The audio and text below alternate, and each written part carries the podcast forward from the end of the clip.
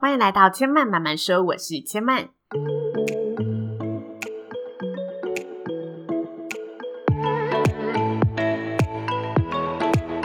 目前频道在 iTunes Store、Spotify、Google Podcast 都听得到。喜欢的朋友欢迎帮千嫚订阅并留言评论，让更多人可以认识千嫚慢慢说喽。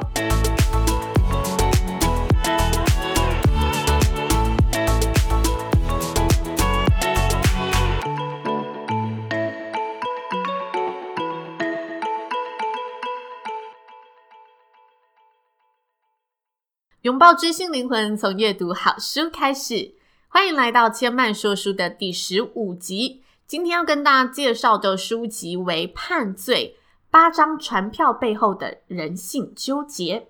法律真的能让恶人得到制裁，能让正义得以伸张吗？到底何者为恶，何者为善？那些被判了罪的人，真的就是恶人了吗？在开始呢，跟大家介绍书籍之前，先来跟大家介绍这本书的作者。作者的名称叫做邓湘泉，他是台大法学硕士，也是名职业律师，也是名作家。那非常提倡启蒙教育，经常在大众媒体发表时事评论集以及散文的作品，同时也是风传媒的专栏作者。在书中的自序当中呢，作者以自身的家庭故事出发，提到他的童年经历里，因为了某些事件，让他对于法律有了一些怀疑，怀疑法律世界真的存在真正的客观真相以及正义吗？那在他担任律师以来的三十个年头里，因为这些案例让他看尽了人生百态，他也了解到了，单从法律的角度出发看事情，永远是以管窥天。普遍的想法会认为，法律审判真的可以带来公理和正义。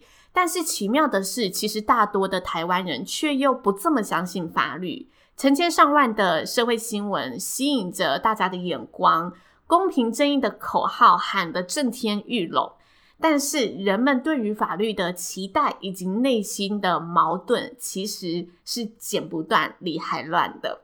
那这本书的故事原型呢，其实就是出自作者他在职业过程当中遇到的案例。那每个案例都以短篇小说的方式呈现。当然，为了保护现实生活中这些案例的隐私性，所以呢，在故事当中的人事物、时间、场域都跟现实生活中是不一样的。但是呢，每个故事里面的精髓以及在法律面前人心的纠结本质都是有保留住的。那在自序的开头和尾声，作者写了两小段话，特别让千嫚觉得印象深刻，想要跟大家分享。在开头的时候，作者写着。了解真实的不完美，真切用心的活着。虚构的小说存在我真实事件的一个角落。那在尾声，作者又提到，与其说这本书是法律故事，不如说它是一本人性写照。所有的是非真假和对错善恶，其实都没有标准答案。书本的架构呢，就如同标题的副标提到，总共有八篇故事所组成。那每篇故事触及的案例议题，其实千万读下来都觉得非常像我们在现实生活中社会新闻上会看到的案例，有买卖纠纷，有丈夫杀妻的案件，也有酒驾司机夺人命的故事等等。只是当我们在生活中看这些故事的时候，可能都是短短十秒钟的新闻跑马灯，或者是短短六十秒的一个新闻精华播报。我们看到的往往都是片段，往往都是冰山一角的一个样貌。那这本书的作者呢，就特别以律师的身份，以第三者的角度，物换星移的带我们去看看这些故事的完整样貌。那今天千嫚选择了其中一则呢，最让千嫚揪心的故事，想要跟大家分享。这个故事其实也有一定的长度，所以千嫚是集结中间的精髓，就是有点浓缩过来跟大家分享。这个故事的主题为《天堂的孩子》，写的是一个孩童被家暴虐死的法律案件。故事的开头呢，作者刻画着在一天辛劳的工作后，回到家中，看到自己可爱的孩子和正在厨房忙着料理的老婆，那时候心头都会涌上一股幸福感。那两人的夫妻生活呢，总是特别把握小孩子在晚饭前熟睡的时光，两人会趁着这个时光呢，来场短暂的晚餐约会，分享生活的点滴故事。而就在两人开心的聊天谈心之际呢，电视上的新闻主播口齿清新的播报了一则新闻，内容吸引着初为父母的两人。主播说，凌虐致死的小朋友今年七岁。母亲离婚后跟随唐姓嫌犯同居，这次因为管教过当，竟用水管和爱的小手打死小孩。夫妻两人下午已被警方移送法办。接着呢，新闻画面就放上了受虐小朋友的受伤部位，画面非常的清晰，让人看了触目惊心。可以看到满布淤青的皮肤几乎掩盖了原本的肤色，而且有新旧伤痕的一个堆叠。画面的受伤程度真的会让每个看到的人都觉得于心不忍。那因为这则新闻呢，两人谈话的内容瞬间聚焦到了虐童案件的内容。老婆为了小孩的处境感到非常非常的心疼。那这个受虐儿童的话题呢，甚至一路延续到了两人的睡前时光。隔天呢，作者一如往常的踏入办公室。听见办公室的职员们呢，也纷纷讨论起昨天晚上令人震惊的虐童致死案。从大家高分贝的讨论语气当中，我们就听得出大家对于这个案件的怒气。那就在此时呢，只能说世事难预料。作者接到了这个案件中加害者的姐姐打来找作者呢，担任这个案件的委托律师。打电话来委托这个案件的人叫做唐小姐，她是这个案件当中加害人的姐姐，也就是母亲同居人的姐姐。那在电话当中呢，唐小姐就叙述着她大略知道的事情、案发经过。那听在电话另外一头的记者呢，他脑中不禁呢浮现出昨天晚上看到的那些让人觉得于心不忍的画面。脑袋顿时打结又宕机的，委婉的回复了唐小姐说：“嗯，我稍后会再请秘书联系回复您。”然后就挂上了电话。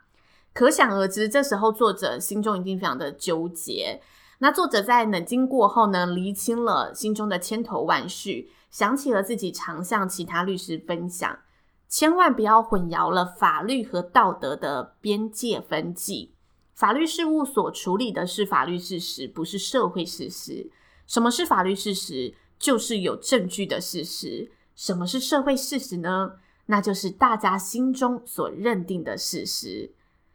每当作者呢遇到法律事实以及社会事实呢比较有争议的案件时，就会想起这个原则，依照这个原则行事。所以在理性的思考之后，作者决定接下了这个案件。那与此同时，作者的这个决定呢，很快的事务所所有的同仁都知道了。他们知道这个案子要进入自己的事务所里面了，于是呢，同事们都派出了代表来向作者表明大家的想法，认为事务所不应该为了赚钱什么案子都接，希望作者身为一个正派律师可以拒绝掉这个案件。那作者呢，在听完同仁的心声之后，就召集了所有的同仁，跟大家表明了自己心中的想法，告诉大家法律的原则、律师的职责以及。大众都知道的无罪推定原则，就是所有的案件在法律尚未判决之前，被告都应该被认定是无罪的对待。接着呢，律师也分享了自己曾经处理过的案件，也是非常有道德争议的案例。最后，作者跟这些同仁说，律师为被告辩论不会因为被告是谁而有所不同，除非这个律师违法，否则。律师辩护的实质上是这个法律，至于被告者是谁，不是律师应该要关心的。最后，作者依然接下了这个案子。在每则的故事当中，作者都会详细的写下跟这些委托人互动的过程，或者他如何抽丝剥茧的去推敲真相的过程。那这些过程，千万觉得其实看起来很像在看侦探系列的感觉，也让我看完更佩服。律师这个职位，那在这个案例当中，作者他也娓娓道来，描述了他跟这个犯案者交涉的过程。那千曼呢，在接下来的时间会重点整理的方式，同样跟大家分享这些精彩的内容。作者在跟被告呢头两次的接洽过程当中，被告叙述了他平常呢其实管教小孩就会用爱的小手和水管，而且他们本来就会做打骂教育的。那这次的打骂管教之后，小孩子其实是没什么异样的，回去房间休息。直到他们叫小孩出来吃饭的时候，才发现，诶，小孩子不对劲了。那被告认为用水管打小孩，小孩是不会死掉的，所以他拒绝承认他犯下了这个虐童致死案。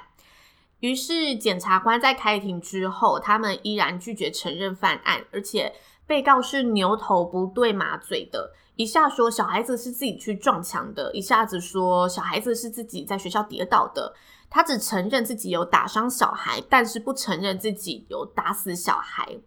对于这些前前后后不合理的一些说法，检察官其实也不想再多听解释，于是就提示法医将解剖的报告给他们看之后，便结束了开庭，将两人夫妻两人押回了看守所。那开完庭之后呢，作者身为律师，三度的来到看守所跟被告会面，而且向他们详细说明了法医解剖报告的内容。简单来说，这个内容就是法医看到了，嗯、他致死的现象是外力造成肌肉受伤，并发了一个叫横纹肌溶解症，导致肾衰竭，脑袋呢也因为外力的重击造成了出血，最后死亡。在解说的过程当中，被告并没有很注意的在听这些解剖的报告内容，只是不停的咬着指甲。这个行为也让作者不禁生气的说：“不要再咬了，请专心听我说话。”接着，作者呢问被告，他看到小孩的解剖照片之后有没有什么感觉？没想到被告呢就是云淡风轻的说着，然后说完之后就问作者，开庭到底要怎么讲比较好？认罪比较好，还是不认罪比较好呢？接着作者说，你给我事实，我给你法律，而事实只有你知道。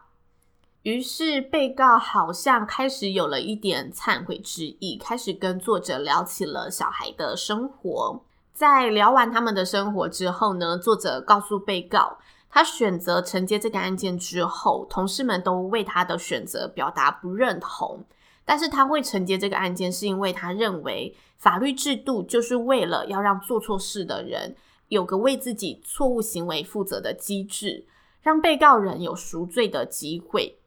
被告接受法律的惩罚之后，赎完罪之后，就不再是戴罪之身了，应该改过自新，重新生活。而律师扮演的角色，就是协助被告如何赎罪，以及让被告受到公平的审判。最后，作者向被告说明，姐姐出的律师费，他会全数的捐给慈善团体，对你对我都是做点功德。而赎罪这一番话，好像。渐渐的，让被告有了一些领悟。隔几天过后呢，作者再次回到看守所，要与被告呢讨论这个案件。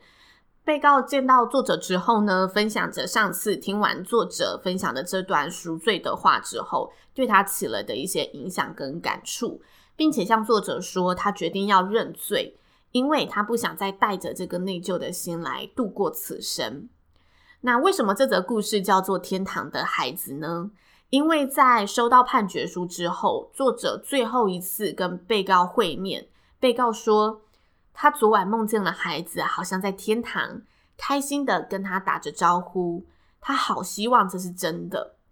接着，作者呢告诉被告说，孩子解脱了，他本来就应该是天堂的孩子，每个孩子都是天堂的孩子。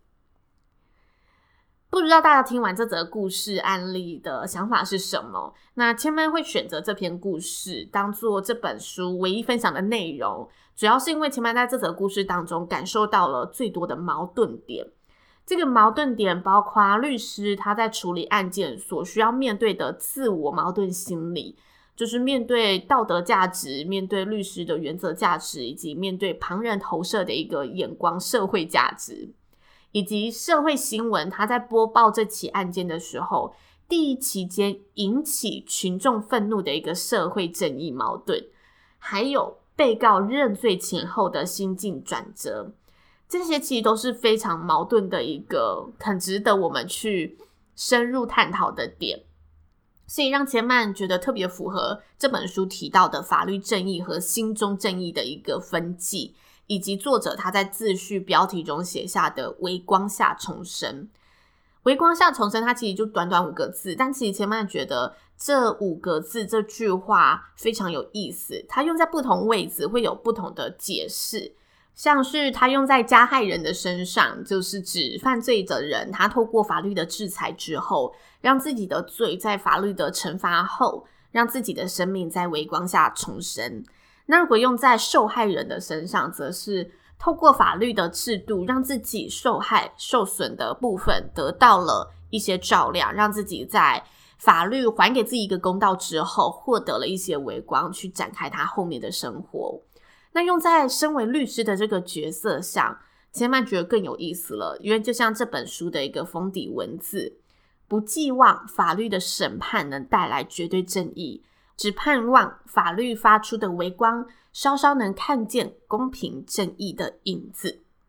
所以千曼选择了这篇故事，觉得很符合这本书的一个精神。其实它八篇故事各有不同的精彩，然后有时候在看里面的一些故事案件细节的时候，真的会很像在看电影《福尔摩斯》一般，就是在看侦探小说的一些感觉。那千曼觉得这本书还有一个非常大的特色，就是在每篇故事之后，它都有一个短篇延伸。那延伸的内容是一些案件提及的法律知识，让大家在看完案件之后，可以知道案件当中他提到的法律内容，然后有相关的一个知识理解，补充我们一些法律上非常基础的一个认知。千曼觉得这也是这本书当中一个很不错的小巧思，跟大家分享。那以上就是千曼说书今天分享的内容喽，谢谢您的收听，也跟大家做个活动预告。千曼在今年的六、九、十二月会举办抽书活动，活动会在 IG 上进行，也欢迎有兴趣的好朋友可以追踪千曼的 IG，叫做知性生活家刘千曼。一起参与接下来三波的抽书活动喽！那如果大家喜欢千曼的节目，千曼呢也热情的邀请大家可以多多的呢将千曼的节目分享给身旁的好朋友，让更多人可以有机会认识千曼慢慢说。千曼慢慢说，今天就说到这里喽，也邀请大家下次再来听我说喽，拜拜。